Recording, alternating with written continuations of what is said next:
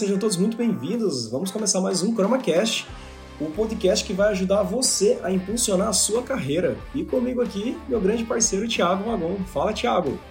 Fala, Bruno. E aí, cara, tudo bem? Fala, galera, sejam bem-vindos a mais um episódio aqui do ChromaCast. Bruno, esse episódio aqui é um episódio um pouco mais técnico, mais direcionado para quem está na rotina laboratorial e trabalha com HPLC, Bruno. Exatamente. Quem não trabalha, tem um detalhe, né? Quem não trabalha já vai ficando por dentro também dos detalhes do HPLC e o que faz de fato diferença aí no sucesso da sua carreira, né? Exatamente, Thiago. A gente vai tá entrando numa semana muito importante. A gente está fazendo é, o lançamento das aulas do que você vai ministrar, né, do curso de HPLC nos dias 7, 8, 9 e 10 às 19h30 no nosso canal no YouTube. No YouTube você vai nos encontrar, nos encontrar como Chroma Class, tá bom? Então vai ter essas aulas lá com o Thiago e vai ter emissão de certificado também. Para já aquecer as turbinas em relação a essas aulas que o Thiago vai dar e você não ficar tão por fora em alguns conteúdos, principalmente a parte de troubleshooting, a gente resolveu fazer esse, esse episódio um pouquinho mais técnico. Um episódio diferente hoje, para que você, para você que está dentro da rotina cromatográfica, dentro dos laboratórios, e às vezes não entende muito bem a função dos componentes de HPLC. A gente vai começar a desvendar alguns mistérios. E vamos começar, Thiago, pela, por aqueles os quais somos mais solicitados para tentar resolver os problemas, ou onde apresenta o maior índice de chamados abertos. O HPLC é um instrumento analítico muito difundido porque ele consegue executar de maneira maestral a separação de compostos em concentrações analíticas e isso leva a aplicações em diversas áreas. Mas nem tudo são flores. Trabalhar com HPLC demanda muita dedicação e um estudo muito aplicado, muito dedicado. Além disso, há alguns desafios que precisam ser explorados. Por isso, hoje, nós vamos falar de dois pontos muito importantes: as check valves e os degassers, né, Thiago? É isso aí, Bruno. Não, legal, cara, você ter trazido já essa introdução, né, falando um pouco do HPLC, justamente porque, assim, na rotina laboratorial, se você não está ligado a todos os componentes que fazem parte do HPLC, talvez um detalhezinho, e nós vamos falar desses detalhes hoje, vai fazer a diferença em você ter continuidade na sua análise cromatográfica e não deixar o seu sistema parado também. É aquela solução que o supervisor do laboratório, que o próprio laboratório, que a indústria farmacêutica está esperando de você. Então fique com a gente até o final desse episódio, que nós vamos dar inúmeras dicas sobre como resolver problemas com as check valves e com os degassers também. Mas para a gente começar, Bruno, seria bem interessante a gente contextualizar também, né? Aonde será que fica check valves? Aonde será que ficam os degassers? E o que de fato esses componentes têm de importante é, num HPLC, né? Qual é a função deles? É, não sei se é, né, é comum para a galera escutar, né? Olha, minha check valve travou. Olha, o meu degasser não está funcionando corretamente eu estou tendo um ruído na minha linha de base, então, cara, o que, que eu faço? Onde é que está esse degasser? Onde é que está essa check valve para poder de fato solucionar esses problemas aí, né? E para a gente começar a contextualizar até, Bruno, separei alguns slides até aqui para facilitar, né? Um suporte de imagem e de vídeo também. Eu tenho certeza que vai ajudar aqui os nossos ouvintes a a, a, facilitar, né? Realmente aí como, como descobrir, né? Eu tava pensando aqui, Bruno, agora, hum. a galera que tá no Spotify, né? Então vamos tentar disponibilizar também com vídeo. É, ou então Boa. vamos aqui para o YouTube, a galera que está no, no Spotify, né? Acompanhe no, no YouTube também essas, esses Isso. slides aí. No Spotify também, Thiago, agora a gente está carregando os vídeos, então pode ficar. A pessoa agora já tem a opção de escolha, tanto no Spotify quanto no YouTube. Você vai ter acesso às imagens que a gente vai disponibilizar aqui para você agora. E para você que é nosso ouvinte aqui, quer saber muito mais sobre o nosso podcast, sobre cromatografia líquida, cromatografia gasosa, espectrometria de massa, visite o nosso site chromaclass.com.br. Lá você encontra o blog com todos os detalhes de cada episódio aqui do podcast você encontra também os nossos e-books, e-books de cromatografia gasosa, e-books de cromatografia líquida, completos com cada detalhe que vai ajudar na sua carreira e na solução de inúmeros problemas laboratoriais. E além disso, ainda está rolando a inscrição para um curso de HPLC completamente gratuito. Venha fazer parte, visite o nosso site. É, semana passada, Thiago, eu recebi um contato de um cliente nosso falando com o seguinte diagnóstico: Estou colocando fluxo mas a minha pressão está zerada. O que está acontecendo? Será que esse tipo de probleminha tem alguma coisa a ver com a check valve ou até mesmo com o degasser? Com certeza, né, Bruno? Tem, tem a ver, né? É curioso isso, né? Porque tem uma, uma relação muito grande e olha só, né? Talvez a solução disso, né, para quem está ali na rotina, fica muito fácil, muito claro. Mas ainda para quem está começando algumas atividades no HPLC ou não consegue localizar onde está esses componentes, talvez fique um pouco mais confuso. Então vou compartilhar minha tela aqui, Bruno, para facilitar aqui o suporte de imagens. É, deixa eu só deixar ela um pouquinho maior aqui, né? Então, Bruno, vamos lá, né? Aqui, você que já, já trabalha aí com HPLC há algum tempo, né? Já tem bem familiarizado aí o que é um HPLC e quais são os seus módulos. Mas para a gente trazer todo mundo para a mesma página aqui, né? Isso aqui, Bruno, é a imagem de um HPLC, né? E todo HPLC hoje, né? Ele é composto por esses módulos aqui, né? Ele é composto por uma bomba cromatográfica, por um injetor, e aí pode ser um injetor manual ou um injetor automático, um detector e um forno de colunas, né, que está aqui na lateral. Então, se a gente pensar aqui no caminho natural, fluídico, né, da, da, da fase móvel, essa fase móvel vai descer, passar pela bomba, passar pelo nosso injetor. Do injetor ele coleta a amostra, vai para sua coluna cromatográfica e assim ele segue para o detector para ser detectado de fato. Né? Então, assim, são componentes básicos né, de todo o HPLC. Então, Bruno, separei até um vídeo aqui para facilitar né, o nosso entendimento. A galera que está aí escutando né, agora consegue ver também ali até uma mistura da fase móvel. Né? Então, nós temos ali, Bruno, de cima para baixo agora, né, o reservatório de solventes. É, comumente aí a gente tem garrafas de borosilicato que ficam ali na parte superior, né? E isso conecta com a bomba através de uma as tubulações de teflon, né? Essas tubulações de teflon ali, Bruno, o primeiro lugar que ela chega dentro da bomba é o degasser. Então, se você notar aqui, ó, você tem as tubulações, né? Se você acompanhar o meu mouse aqui, o primeiro Sim. lugar que ele passa é o degasser. Tem uma função muito importante aqui para nossa bomba, a gente vai falar dessa função. Então ele está localizado dentro da bomba na maior parte dos equipamentos cromatográficos. Né? Existem os sistemas modulares também, Bruno, que na verdade passa o solvente pelo degasser e sai do degasser vai para a bomba cromatográfica, né? Só que a maioria hoje dos HPLCs, né, eles já têm embutido, né? O degasser está dentro dos, do, das bombas cromatográficas. Saiu o solvente do degasser aqui, Bruno, vou até colocar um play aqui de novo, facilitar a nossa nossa vida, mas o, o solvente ele sai do degasser e vem para a bomba. Na entrada da bomba, é justamente na entrada da bomba, Bruno, que a gente tem as check valves aqui. Então, tem mais imagens a seguir que eu vou poder mostrar com mais clareza onde fica de fato uh, o, o degasser, tanto o degasser quanto a check valve, mas os dois estão antes da entrada da bomba.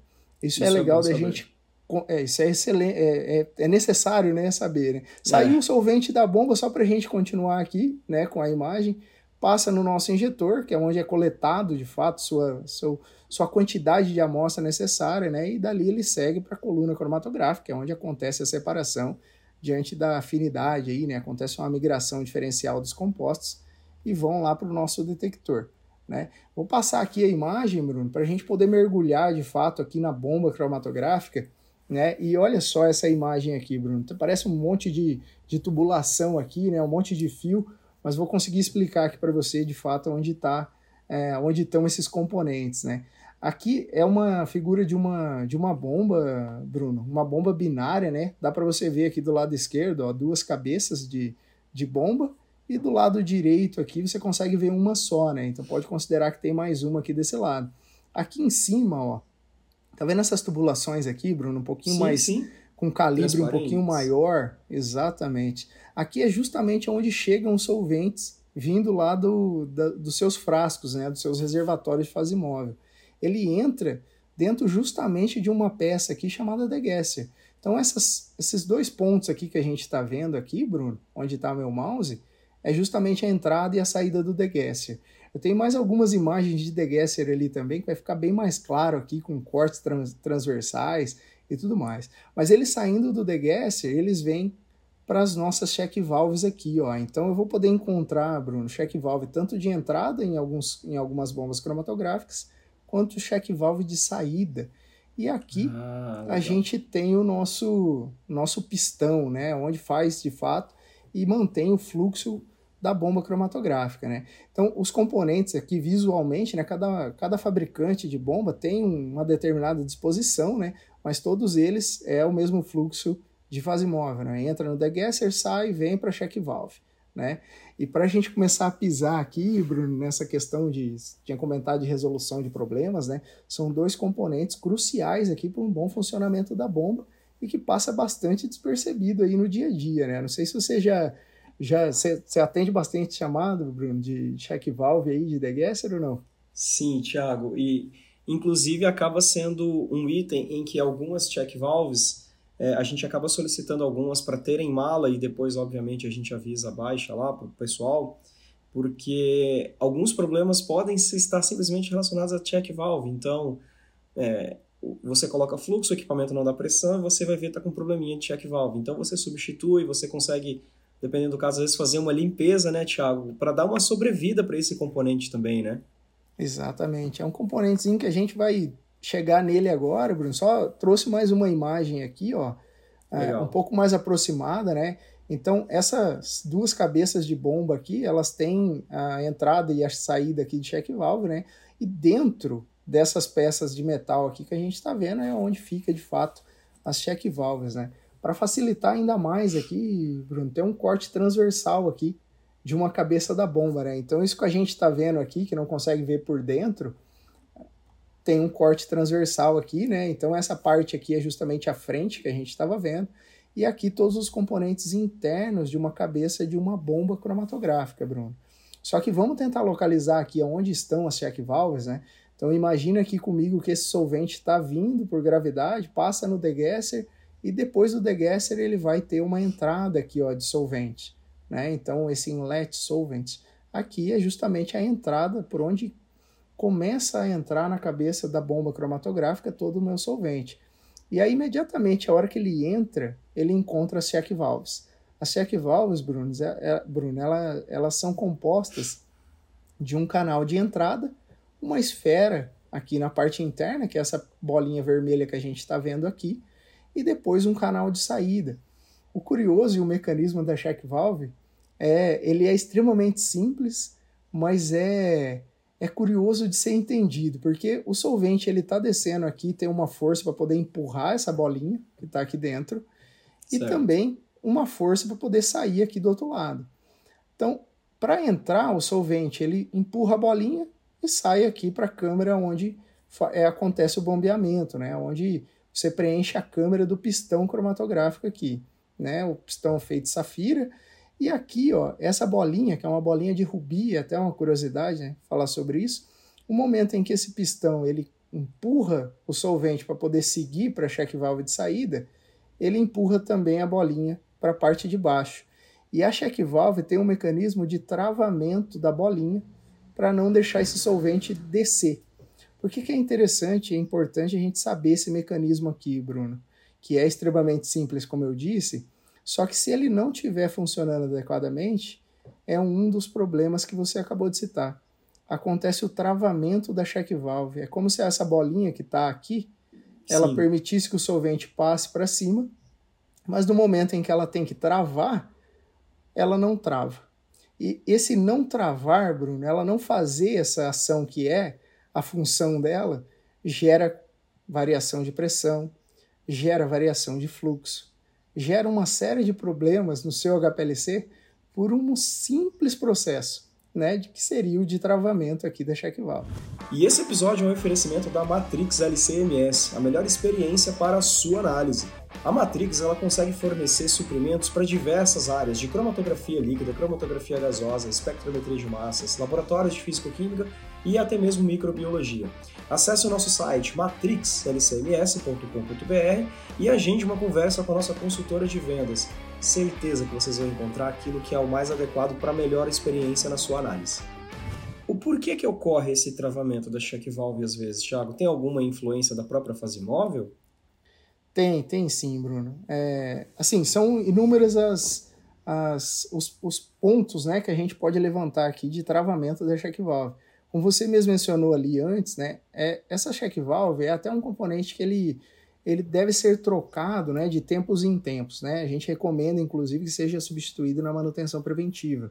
Porque até pelo um desgaste natural, né, o próprio componente, a própria check valve, ela pode perder essa função de, de, de travar no momento do bombeamento, né? Então, se ela não tem a capacidade mais de travar, ela vai gerar, como eu disse, uma variação de pressão e também uma oscilação de fluxo de, de fase móvel. Só que como aqui, Bruno, a gente tem entrada de solvente, tem outros, outros fatores que vão influenciar no travamento dessa check valve. E aí os principais são, Bruno, é, partículas presentes na fase móvel. Uhum. É, uma das recomendações é, né, de fato, a gente isentar toda a fase móvel de partículas. A HPLC não gosta de partícula. O único lugar que tem que ter partícula é dentro da coluna cromatográfica, né, para fazer é, ter o efeito lá de seletividade na, no momento da separação. Então, aqui não é para ter partícula. Então, toda partícula que chega aqui, ela pode ficar presa justamente entre a esfera aqui de Rubi uhum. e o fechamento da check valve. Então, nesse instante, você tem uma variação de pressão. Além de, de partículas, Bruno, que pode estar presente aqui, outra situação que até se comunica com outro componente que a gente vai falar um pouquinho mais adiante, que é o degasser, é a presença de bolha na fase móvel. Então, qualquer bolha na fase móvel que consegue chegar aqui nessa check valve, imagine só uma bolha nessa nesse espaço aqui, dividindo o espaço com a nossa esfera aqui, que faz nossa. o travamento da check valve. É o, a, o passo para poder gerar ou um travamento dela, ou então é, uma, uma variação ali de fluxo e também de pressão. Então, né? os dois campeões de geradores de problemas em check valve são partículas e bolhas. Partículas e bolhas, isso mesmo para a gente Legal. trazer esse resumo. E aí é possível da gente evitar essas duas coisas, né, Bruno? A gente vai falar um pouquinho mais adiante sobre isso, do que fazer para evitar de fato né, que aconteça tanto a presença de partículas aqui quanto a presença de bolha, né? Então, nesse uhum. caso aqui, dessa cabeça de bomba, a gente tem uma check valve de entrada, uma check valve de saída. Existem algumas bombas que não têm uma check valve de entrada, uma de saída. Às vezes é uma só de entrada e o componente de saída já se comunica com outra cabeça de bomba. Sim, e aí a gente. O, hum. o princípio de funcionamento é o mesmo que você explicou, né? Mesmo tendo uma check valve só. Exatamente, o princípio é o Legal. mesmo aí, né? As, as funções são as mesmas. Esse, essas informações, até, Bruno, de né, outros componentes, diferenças de bombas cromatográficas, a gente fala no curso de HPLC com ênfase em resolução de problemas. Justamente ah, porque daí a gente desmembra todos esses componentes de uma maneira bem detalhada e passa todos os pontos para evitar qualquer tipo de problema, né? A gente tem outros componentes presentes aqui, né, Bruno, como os selos, o, o próprio pistão, né? Aqui alguns selos de limpeza dos, do, umas tubulações de limpeza dos selos, né? Também, enfim, são detalhes aí que são importantes para você evitar problemas, né? Na, na rotina cromatográfica. E aqui mais uma imagem, Bruno, explodida agora, né? Uma imagem que dá para ver bem detalhadamente aqui todos os componentes, né? E aí se você olhar, ó, aqui estão as check valves, né? Tanto de entrada quanto de saída. E aqui estão as check valves, tanto de entrada quanto de saída, né? Juntamente com os demais componentes aqui da nossa cabeça de bomba cromatográfica, né? Aqui, Bruno, uma, um, um GIF até, né? Uma, uma imagem aqui contínua na verdade, para a gente ter isso bem claro, né? Como que funciona aqui uma check valve, né? É, acho que aqui você consegue ver, né? Igual eu estava falando, ó, a check valve de entrada. Então aqui, ó, ela está aqui na posição 1, check valve de saída na posição 2. É, aliás, desculpa, a entrada do solvente na posição 1 e a saída do solvente na posição 2, com o pistão certo. aqui em funcionamento, check valve aqui, check valve na posição 3 e 4. Né? Então notem que o, o solvente ele consegue passar empurrando a esfera, preenche a câmara aqui do pistão. No momento em que o pistão empurra de volta esse solvente, a nossa esfera desce, ó, justamente para poder travar Sim. e o solvente não voltar no sentido em que ele que ele estava vindo, né? É, fácil de, de entender, né, Bruno, esse, esse mecanismo né, de, de check valve. É, é que né? nem você falou, é simples e interessante ao mesmo tempo, né, o funcionamento dessa check valve dupla aí. Porque o é. movimento da esfera determina se haverá ou não passagem de fluido ou líquido pelo caminho o qual ele deve ser seguido. E agora, por essa imagem, Thiago, fica bem claro entender o quão uma bolha ou até mesmo uma partícula pode influenciar na, na, nessa esfera porque ela não vai fazer desempenhar o papel o qual ela deveria da maneira correta e ela vai travar quando não deveria e vai abrir quando não deveria também. E aí você Exato. tem aquele diagnóstico de variação de fluxo no seu sistema. Exatamente, Bruno. É bem, é assim, é uma pecinha tão pequena e simples do equipamento que depois que está entendido fica muito fácil, né? Mas é. até a gente chegar nisso, né, é um pouco, um pouco complexo assim. Por isso que é legal a gente entender o todo, né? Desde o HPLC, quais são as partes e aí sim chegar nesses componentes aqui para poder ao final a gente poder falar como solucionar todos esses problemas de fato, né? É, uma, uma coisa que se comunica, Bruno, com a parte das, das check valves, né? E aí não só com as check valves, mas também como é, uma análise cromatográfica, né? É a função do degasser, né? Presente dentro da bomba, né? Na maior parte das vezes. É, o, qual é a função de fato, né? Do degasser? Então o degasser, como eu disse, Bruno, ele pode estar fora da bomba cromatográfica ou dentro, né? O online, né? A gente chama um degasser online ali, né? Ou seja, ele está no meio do caminho entre a fase móvel e o bombeamento da bomba, justamente pela função de poder retirar, Bruno, da fase móvel é, gases que estão ali dissolvidos, né? Então a função Sim. do degasser é simplesmente retirar o máximo de gases que podem estar solubilizados na sua fase móvel. E aí é até legal da gente parar aqui, Bruno, e falar que existe uma divisão, né? Por exemplo, ah, recomenda-se muito, isso a gente tem muito claro, que toda vez que a gente vai preparar uma fase móvel nova, a gente colocar essa fase móvel dentro dos frascos, depois de fazer uma mistura ou colocar os aditivos, direciona para o nosso ultrassom e vai fazer uma desgaseificação dessa fase móvel. Então, são coisas diferentes. É necessário fazer a desgaseificação dessa fase móvel, Bruno, antes de colocá-la no HPLC. Então, isso é uma função básica justamente para poder evitar bolhas no nosso sistema e assim por diante. E além dessa, desse passo de fazer a retirada de bolhas na nossa fase móvel, também existe o degasser online para poder retirar ainda mais uh, gases que podem estar solubilizados na sua fase móvel. Legal. Tudo isso, Bruno, para evitar tanto que durante a mistura, né, no caso de bombas que fazem a mistura, né, é uma mistura quaternária ou uma mistura binária, aconteça a geração de bolhas nessa fase móvel. E a geração dessas bolhas vai influenciar tanto na sua no travamento da sua check valve, ou então, Bruno, um efeito muito é, evidente, né, quando a gente não desgaseifica a fase móvel, é um ruído na nossa linha de base. Isso quando a gente está falando de detectores UV, que é o, são os detectores mais amplamente usados né, hoje, indústria farmacêutica, laboratórios é, de pesquisa de uma maneira geral. Né? Quando você fala de outros detectores, aí pode influenciar ou não. Né? Se você falar de detector, por exemplo, IR, que é índice de refração, vai influenciar um absurdo Muito. se você não tiver esse degasser funcionando 100% e também não fizer e, a desgaseificação antes. É. Me tira agora um, uma pergunta que eu já recebi também. O fato do equipamento estar com o degasser em bom funcionamento é, faz com que a degasificação que o analista deve fazer ele não torna-se mais obrigatória ou o analista ainda apesar de o equipamento ter um degasser ele ainda tem que fazer a degasificação manual do, da sua fase móvel? Não, tem que fazer, Bruno, tem que fazer. Tem que fazer. É, é vamos deixar claro isso que tem que fazer, porque Legal. É, o, o degasser, apesar da função de remover gases que estão dissolvidos na fase móvel, ele não tem a capacidade de tirar aquelas bolhas visíveis não, tá? A gente vai ver ali no detalhinho depois a função dele, o que, que acontece mesmo dentro dessa câmera de degasser que você está vendo aqui, ó.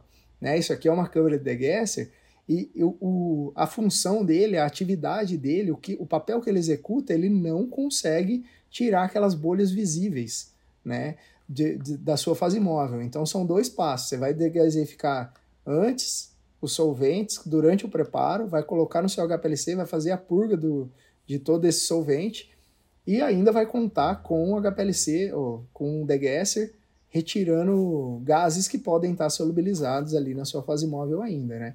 Aqui é uma imagem, Bruno, de alguns componentes, né, que separei, né, bem simples também, elementar até o funcionamento do degasser, né? É, aqui é uma foto de cima, na verdade, né? E aí eu tenho aqui diferentes componentes, né? Alguns componentes eletrônicos para poder fazer, desempenhar a função adequada aqui, né, do degasser. Uma bomba Esse número 2 aqui é uma bomba de vácuo, Bruno, justamente para contribuir na retirada desses gases que estão ali solubilizados. Tubulações aqui para poder fazer a conexão né, entre a bomba que está fazendo uma pressão negativa com a câmara do degasser. Então, essa imagem aqui da posição 4, que a gente está vendo de cima, é a mesma imagem que a gente está vendo aqui na lateral, um pouquinho mais ampliada. Né?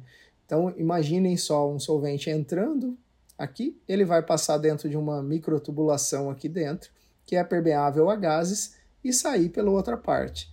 Essas partes aqui de trás, Bruno, é justamente para a gente conectar na bomba de vácuo e ter uma pressão negativa aqui dentro dessa câmara do degas. Então o solvente Legal. vai entrar, passar pela microtubulação que está sob pressão negativa, os gases solubilizados eles saem daqui, né, eles são descartados da câmara de degas e o solvente sai limpinho, né? Vamos dizer assim, sem gás nenhum. A gente sabe que na prática isso é, é difícil, né, de acontecer, mas é, é isso que acontece. Também separei aqui, Bruno, uma, um corte transversal aqui, olha só que interessante essa imagem, cara. É, justamente porque ela traz, né, os passos que eu acabei de comentar. Então imaginem só aquela mesma câmera que a gente estava vendo ali marrom antes, com um fluxo de fase móvel é, descendo, ele passa aqui dentro da microtubulação, e vai sair aqui na posição 3. Só que durante essa passagem por essa microtubulação, Bruno, como a gente tem uma pressão negativa aqui dentro da câmara de degasser, feita pela bomba de vácuo que está acoplada aqui, a gente tem a retirada desses gases que estão aqui solubilizados. Então, esses gases saem, e aí sai o seu solvente ali livre de gases lá na última posição. Tá? Legal, Essa legal. é a função do degasser extremamente básico também, Bruno, igual eu comentei, até elementar, só que tem um papel fundamental no HPLC. Então são dois, dois pontos né, do HPLC que não são tão difundidos.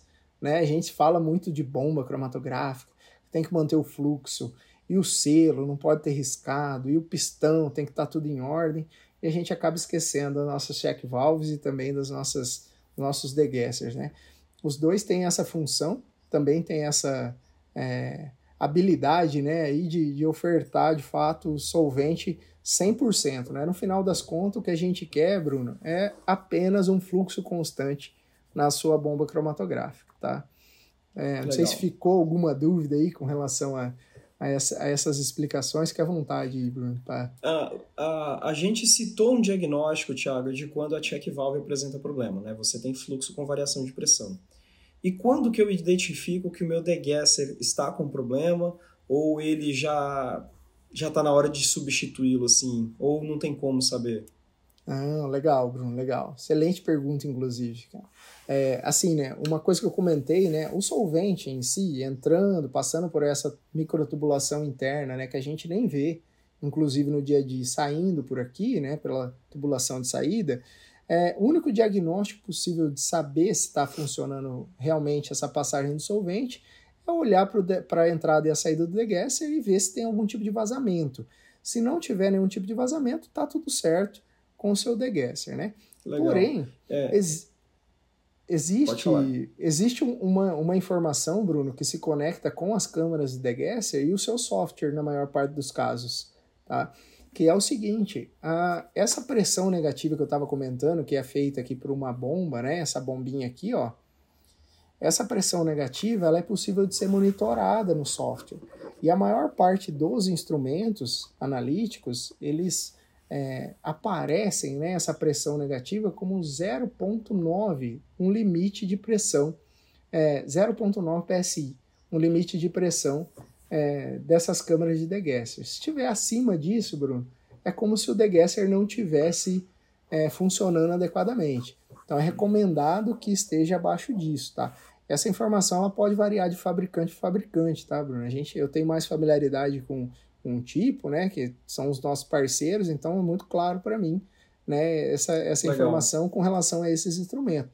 Talvez então, outros, outros fabricantes sim, sejam diferentes. Exato, Thiago. Ah, então fica a dica para a galera. Cada equipamento de cada marca ele funciona com um limite aceitável de pressão do seu degasser. Dê uma verificada no manual do seu equipamento e veja qual é o limite de trabalho, o limite aceitável dessa pressão. De repente, se você ligar, tá escutando esse podcast agora, viu lá, teve a curiosidade, vou abrir para ver a pressão do meu degasser aqui no meu sistema. E você olhou, mas você não sabe se aquele valor está adequado ou não, verifica junto ao manual do fornecedor. Isso pode ser a causa, inclusive, de variação de tempo de retenção de pico, né, Tiago? Variação de pressão, bolhas no seu sistema, e isso pode acarretar vários problemas. Então, olha o impacto e a influência que um degasser e o check valves em funcionamento inadequado podem provocar na sua análise. Pegou? É, até uma, uma mensagem para a galera, né, Bruno, de ser curioso, né, com relação a essas é. informações, né? são informações que são os detalhes, às vezes, que estão escondidos até dentro do software, mas, assim, até diante de escutar isso, né, a gente sabe, de, diz tranquilamente o tanto de impacto que isso tem na rotina, né? É, às vezes um equipamento para por conta disso, ou pior do que isso, né, Bruno? Você acaba coletando todos os dados depois de algumas bateladas e aí descobre que não está sendo aceitável justamente porque a sua linha de base talvez é, está fora do, do, do recomendado, né? Está influenciando no seu limite de detecção, por exemplo, enfim, outras informações. É, então, a curiosidade, Bruno, eu acho que é necessária aí nesse caso, cara, para poder buscar, né, nos manuais dos fabricantes ou então escutando podcasts como esse aqui, algumas é informações que podem ser úteis, né, no, no, no dia a dia. Legal. É, separei aqui, Bruno, também, né, quais são os impactos, né, do, do mau funcionamento, assim, para a gente deixar um resumão aí para o pessoal, né. É, porque se a gente tem que tomar cuidado, né, é, por que, que a gente tem que tomar cuidado, né, com o degasser e com a check valve, né? A gente deixar pontuado, Bruno, um dos efeitos primários, assim, de um mau funcionamento da check valve é justamente variação de pressão. Né? A gente sabe que ah, o fluxo da, da nossa fase móvel ela tem que ser constante e que a maior parte dos instrumentos hoje ela consegue manter isso mesmo com uma pequena variação de pressão, que é normal, é relativamente normal. Se você tiver uma variação de pressão, um delta aí, é, para HPLC de até 30 PSI, 40 PSI em alguns casos, para sistemas de UPLC, talvez menos, né, Bruno? Abaixo de 10 PSI de variação no último minuto né, a variação de pressão no último minuto. Então, um dos principais efeitos de travamento de check valve ou mau funcionamento dela, justamente simplesmente por um desgaste, é a variação de pressão. É, variou pressão, Bruno? Desconfia da check valve. Essa é a informação. É. E se você tiver variação de pressão e desconfiar da check valve, você sabe, Bruno, qual é a primeira ação a ser feita ou não? Ah, o que geralmente eu faço, Thiago, eu desconecto a check valve tiro ela do sistema. Como ela tem uma pequena pérola ali dentro, eu balanço ela perto do meu ouvido para descobrir se aquela pérola está travada ou não. Se ela não estiver travada, você vai escutar um tic tic tic. Bem, bem suavezinho, que é a pérola balançando ali dentro, né? Sim, exatamente. Você consegue escutar se você colocar perto da orelha ali, né, do ouvido, né? Isso. É, é sim, é, é uma... Até tem alguns passos aqui, eu acredito que tá aqui é, na frente, né? de cuidados que dá para a galera ter, assim, né, com relação a check valve. É, e aí depende, aqui até tem uma dependência que a gente não comentou ainda, Bruno, da viscosidade de cada solvente que você está usando também, que é interessante a gente trazer esse ponto, sabe por quê? Porque assim, ó, se você tiver, por exemplo, usando um canal com 100% de água, né, é, tende, essa, essa check valve, ela tende a travar mais do que se você estiver usando 100% de metanol justamente porque o metanol ele é muito menos viscoso do que a água. Né? Isso funciona também em água em relação a cetonitrila, é, e o próprio isopropanol. Né? Então, tô, tô dizendo isso justamente para trazer o ponto de que quando você tiver uma variação de pressão, talvez você parar essa, essa análise que você está fazendo e fazer uma purga por pelo menos uns 5 minutos, Bruno, até dependendo do instrumento, até mais tempo, já vi muito purga aí de 10 minutos para poder remover bolhas né, do, do equipamento ou até mesmo possivelmente alguma partícula que pode estar ali presente. Né? E aí, diante até dessa diferença de viscosidade, uma das informações interessantes é você trocar esse solvente. Você está lá com 100% de água, coloca no 100% metanol e deixa purgar também, porque com certeza essa bolha vai sair é, durante essa purga também.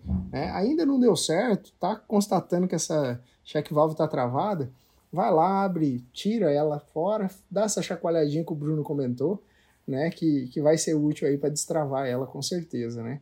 É possível fazer uma limpeza dela também, viu, Bruno? Não, não coloquei ah, aqui, legal. né?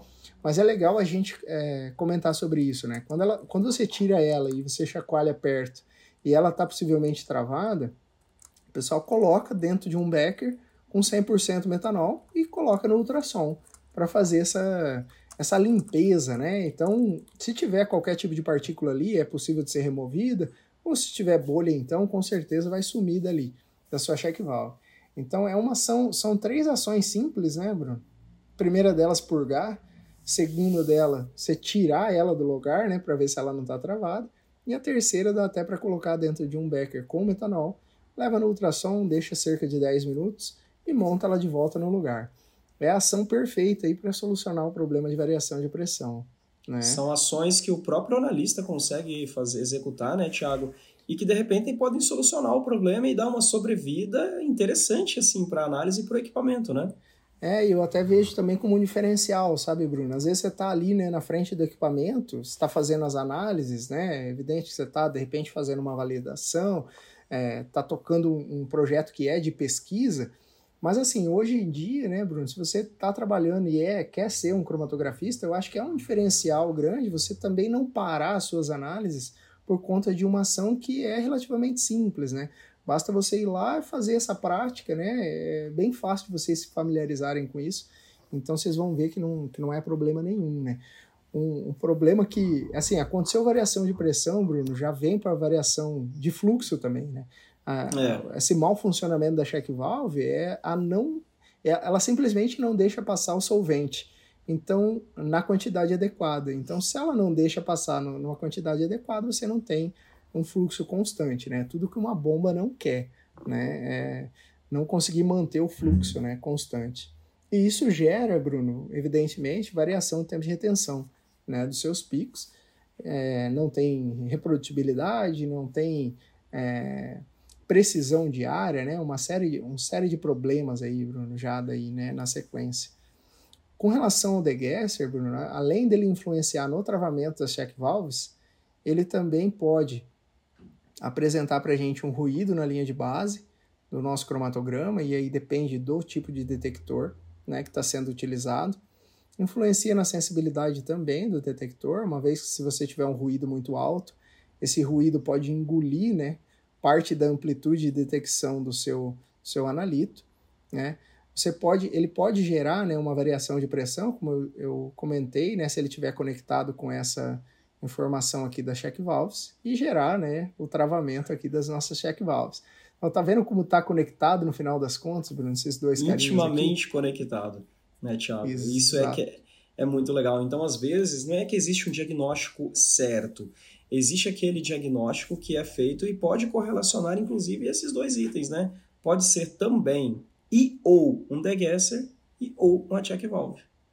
Exatamente, perfeito. Eles estão conectados, Bruno. Então, por isso que é legal contextualizar, é legal saber quais são os problemas possíveis, porque a hora que acontecer com vocês, vocês já ficam ligados. Olha, purguei ainda não resolveu, eu troquei o solvente, continua mesmo do mesmo jeito. Opa, peraí, como é que está a câmera do meu degasser? Será que ela está com a pressão negativa correta?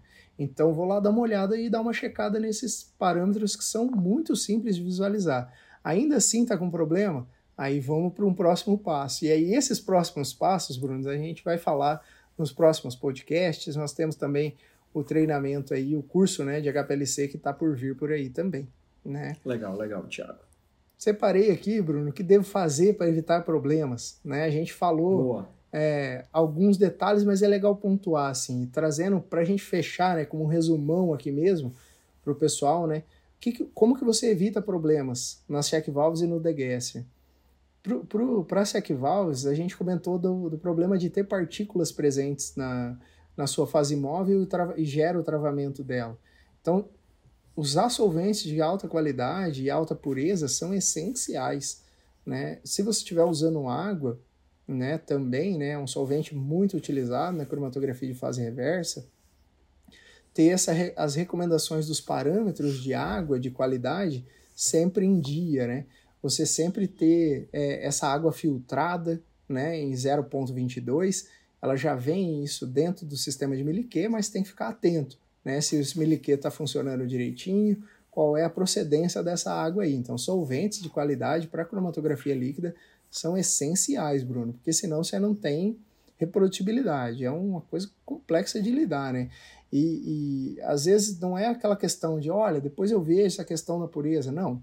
Já, é um dos primeiros passos, na verdade, para poder começar a trabalhar né, no, no HPLC. Né? Bruno, cuidado com o uso de tampão na fase móvel. A gente tem um episódio, Bruno, só falando de tampão, só falando de cuidados que tem que ter, é, como evitar alguns problemas, que é o episódio de limpeza do HPLC, Bruno. Isso se conecta né, com, com o episódio de, de limpeza do HPLC. Né? Foi um, um episódio que, que, inclusive, ele, ele foi muito difundido justamente porque é algo crucial para sua para sua análise e evitar problemas no HPLC, né? Se você não sabe limpar, se você está é, usando o tampão de uma maneira inadequada, você pode ter certeza que você vai ter problema no seu HPLC, né?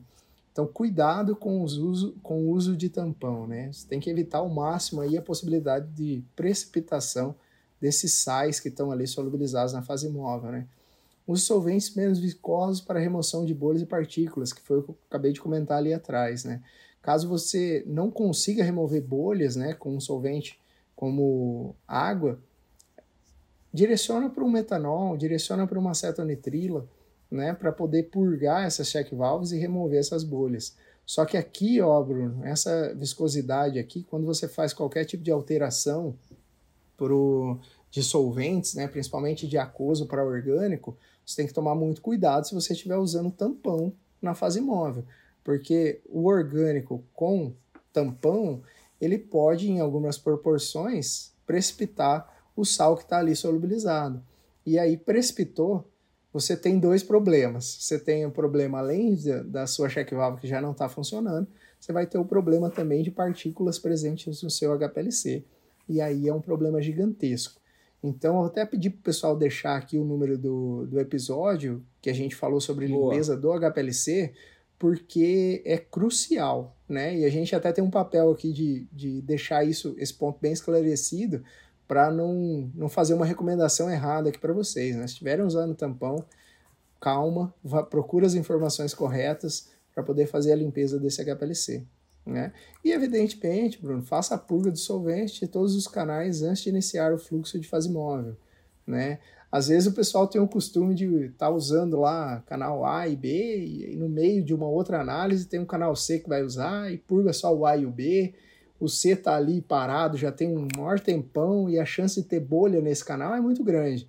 Então, assim, pessoal, se vocês vão começar a análise cromatográfica, trocou todos os solventes, e é recomendação trocar com frequência né, esses solventes, é, coloca todos uh, os pescadores, que a gente chama dentro do solvente, faz a purga de todos esses canais. Né? Tem bombas com canais A, B, C e D. Independente se você está usando o C e o D, faça a purga também desses canais, evite deixar eles parados, porque justamente eles se comunicam daí, Bruno, com os problemas aqui do degasser para, aliás, como evitar problemas no degasser. Uma das causas de maiores problemas no degasser é justamente você deixar os canais é, que não são tão utilizados na bomba cromatográfica parados, sem solvente algum. Uhum. E aí, quando você não deixa com solvente algum, a possibilidade das conexões internas da câmara do degasser se ressecarem e também como você está querendo remover gases, Bruno, imagina, né? Se você tiver uma tubulação cheia de gás, o degasser não vai fazer para vencer essa retirada de gases que está lá dentro. Então, a função do degasser é retirar gás e a sua função vai ser manter essas tubulações com 100% de solvente lá dentro, né? Um solvente limpo, né, de preferência. Sim. E, uhum. Tiago, geralmente esses canais sem solvente são os canais C e D, que são os menos utilizados, assim. É, enfim, a galera acaba utilizando mais o A e o B ali, e a gente acaba percebendo que ah, quando eu faço o método gradiente e utilizo os canais C e D, eu percebo que o desempenho tá, não é o conforme esperado.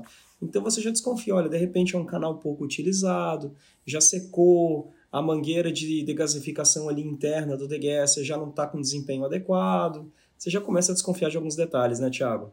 Exatamente, Bruno. É, é, e é uma informação que aí, depois que você chega e conversa, daí descobre, né, que, que tava da, daquela maneira, né? Então, assim, de novo, né, quem quer ser um cromatografista ali, saber resolver problemas junto com a parte de desenvolvimento de método, tem que ficar ligado a esses pontos, né, Bruno? Até separei aqui também, né, que não o, o degasser não exclui a ação de fazer a desgaseificação da sua fase móvel antes de colocá-la no HPLC, tá? Então são duas funções. Você vai desgaseificar antes, usando lá ultrassom, também uma pressão negativa, né?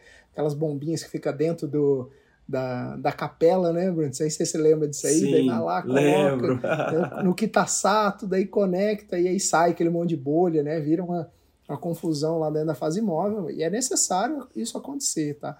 não, não, não, não pulem essa etapa porque o degasser está funcionando corretamente. Tá? Ah, essa outra informação aqui é ainda mais importante, Bruno, que é assim, ó, ah, nem todas as câmeras de degasser elas são preparadas para receber solvente de fase normal. Então, assim, é ah. necessário, se você for fazer qualquer tipo de alteração né, entre a utilização de cromatografia de fase reversa, que é a mais difundida, a mais utilizada atualmente, é, para uma análise de fase normal, uma cromatografia de fase normal, você também vai ter que fazer alteração de solventes. E esses solventes, eles podem não ser compatíveis com as câmeras do degasser e também com as check valves, viu, Bruno? E aí você pode ter danos no equipamento. Também tem outros componentes que podem ser danificados, né? É, por exemplo, né, nos HPLCs que são é, comumente usados para fase reversa, eles têm em algum momento, em alguma parte, tubulações que são de material polimérico, né? É, os famosos piques aí, né, bem conhecido, difundido. Também tem outros materiais poliméricos que, que fazem parte desses, dessas tubulações ou mesmo parafuso, conexão. Só que a, a, cromatografia de fase. A gente não falou ainda, né, Bruno? Sobre cromatografia de fase reversa, cromatografia de fase normal aqui. Né? Tem outros podcasts, né? Exato, exato. Vamos deixar para falar disso daí um pouquinho mais para frente, Thiago. Tá legal. Mas é, importa assim, é, mas é importante é... saber essa questão que o Thiago falou.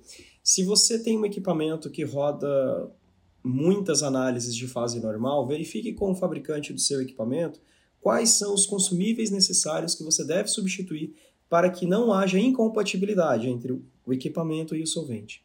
Muitas pessoas só pensam ali na conexão do PIC, na tubulação, mas degasser também, onde passa-se muito solvente, é muito importante. Então, existem mais alguns componentes que, caso não sejam substituídos, eles podem ter a vida útil reduzida e aí o custo da sua análise vai aumentar. Fora a sua dor de cabeça, né, Thiago? Ah, imagina, né? Fica lá com o sistema parado, vai gastar dinheiro, enfim.